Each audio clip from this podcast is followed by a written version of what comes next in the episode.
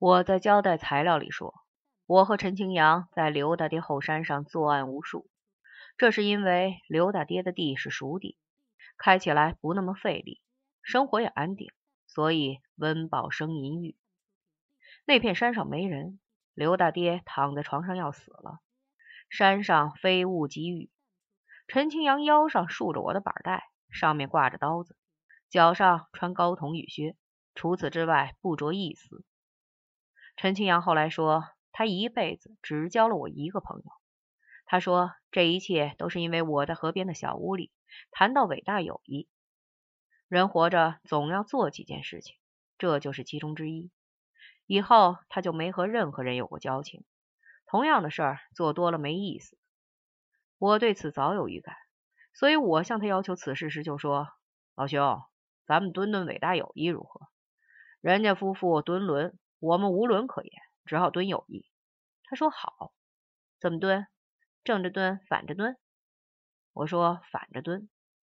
那时正在地头上，因为是反着蹲，就把两件蓑衣铺在地上，他趴在上面，像一匹马，说道：“你最好快一点，刘大爹该打针了。”我把这些事儿写进了交代材料，领导上让我交代：一，谁是郭伦？什么叫锅锅伟大友谊？三，什么叫正着锅？什么叫反着锅？把这些都说清以后，领导上又叫我以后少屌问，是什么问题就交代什么问题。在山上蹲伟大友谊时，嘴里喷出白气，天不那么凉，可是很湿，抓过一把能拧出水来。就在蓑衣旁边，蚯蚓在爬，那片地真肥。后来玉米还没熟透，我们就把它放在倒臼里捣。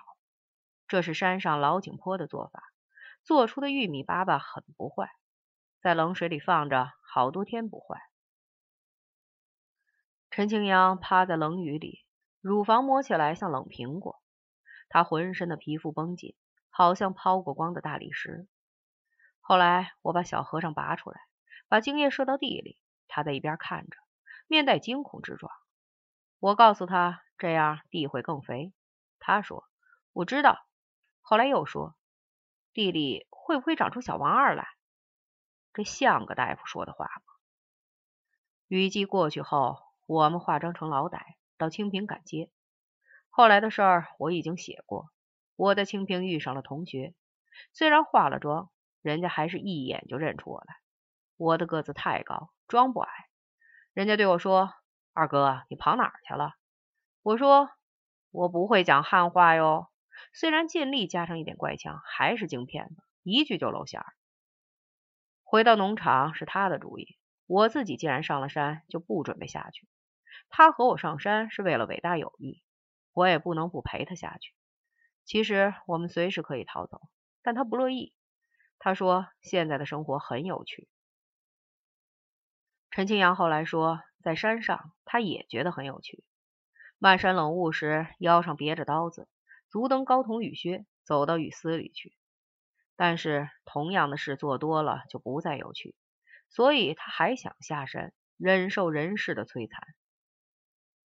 我和陈清扬在饭店里重温伟大友谊，说到那回从山上下来，走到岔路口上，那地方有四条岔路，各通一方，东西南北没有关系。一条通到国外是未知之地，一条通到内地，一条通到农场，一条是我们来的路。那条路还通到户撒，那里有很多阿仓铁匠，那些人世世代代当铁匠。我虽然不是世世代代，但我也能当铁匠。我和那些人熟得很，他们都佩服我的技术。阿仓族的女人都很漂亮。身上挂了很多铜箍和银钱，陈清扬对那种打扮十分神往，他很想到山上去当个阿仓。那时雨季刚过，云从四面八方升起来，天顶上闪过一缕缕阳光。我们有各种选择，可以到各方向去，所以我在路口上站了很久。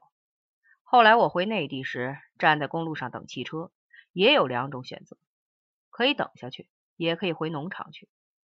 当我沿着一条路走下去的时候，心里总想着另一条路上的事儿。这种时候，我心里很乱。陈清扬说过，我天资中等，手很巧，人特别浑，这都是有所指的。说我天资中等，我不大同意；说我特别浑，事实俱在，不容抵赖。至于说我手巧，可能是自己身上体会出来的。我的手的确很巧。不光表现在摸女人方面，手掌不大，手指特长，可以做任何精细的工作。山上那些阿藏铁匠打刀刃比我好，可是要比在刀上刻花纹，没有任何人能比得上。所以起码有二十个铁匠提出过，让我们搬过去，他打刀刃，我刻花纹，我们搭一伙。假如当初搬了过去，可能现在连汉话都不会说了。假如我搬到一位阿仓大哥那里去住，现在准在黑洞洞的铁匠铺里给护萨刀刻花纹，在他家泥泞的后院里准有一大窝小崽子，共有四种组合形式：一、陈清扬和我的；二、阿仓大哥和阿仓大嫂的；三、我和阿仓大嫂的；四、陈清扬和阿仓大哥的。陈清扬从山上背柴回来，撩起衣裳。露出极壮硕的乳房，不分青红皂白，就给其中一个喂奶。假如当初我退回山上去，这样的事儿就会发生。陈清扬说，这样的事儿不会发生，因为他没有发生。实际发生的是，我们回了农场，写交代材料，出斗争差。虽然随时都可以跑掉，但是没有跑，这是真实发生了的事儿。陈清扬说，我天资平常。他显然没把我的文学才能考虑在内。我写的交代材料，人人都爱看。刚开始写那些东西时，我有很大抵触情绪，写着写着就入了迷。这显然是因为我写的全是发生过的事儿，发生过的事儿有无比的魅力。我的交代材料里写下了一切细节，但是没有写以下已经发生的事情。我和陈清扬在十五队后山上。在草房里干完后，到山涧里戏水。山上下来的水把红土剥光，露出下面的蓝粘土来。我们爬到蓝粘土上晒太阳。暖过来后，小和尚又直立起来，但是刚发泄过，不像急色鬼。于是我侧躺在他身后，枕着他的头发进入他的身体。我们在饭店里后来也是这么重温伟大友谊。我和陈清扬侧躺在蓝粘土上。那时天色将晚，风也有点凉，躺在一起心平气和，有时轻轻动一下。据说海豚之间有生殖性的和娱乐性的两种搞法，这就是说海豚也有伟大友谊。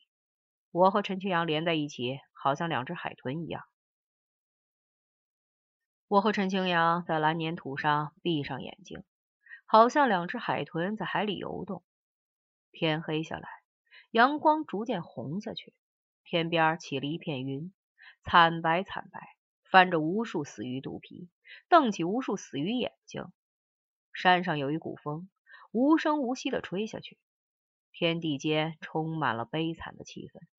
陈清扬流了很多眼泪，他说是触景生情。我还存了当年交代材料的副本。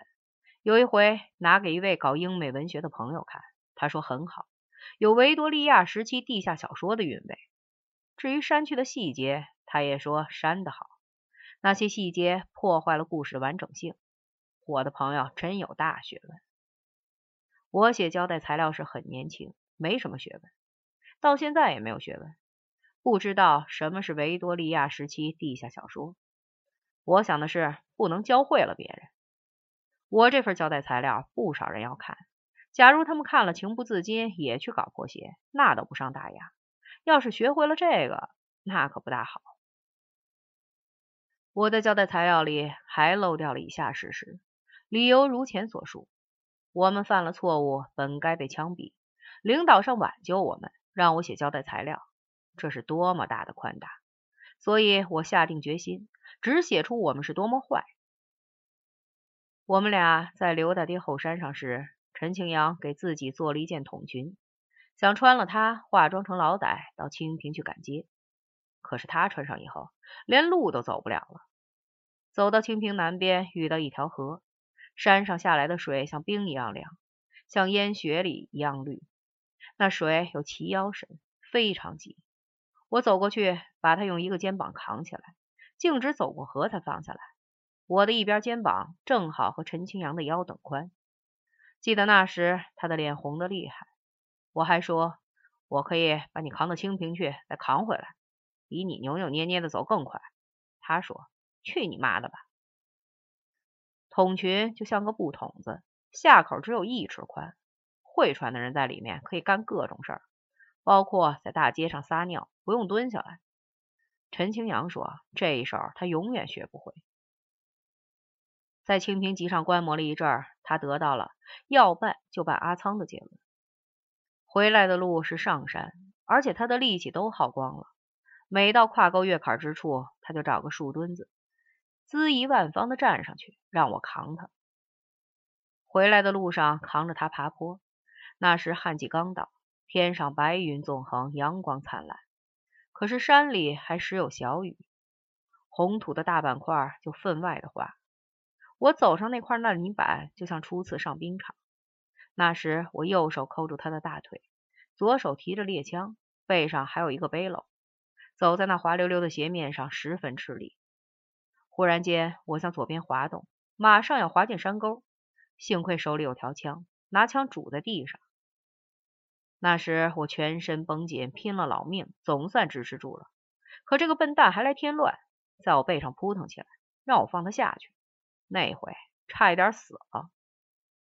等我刚能喘过气儿来，就把枪带交到右手，抡起左手，在他屁股上狠狠打了两巴掌。隔了薄薄一层布，倒显得格外光滑。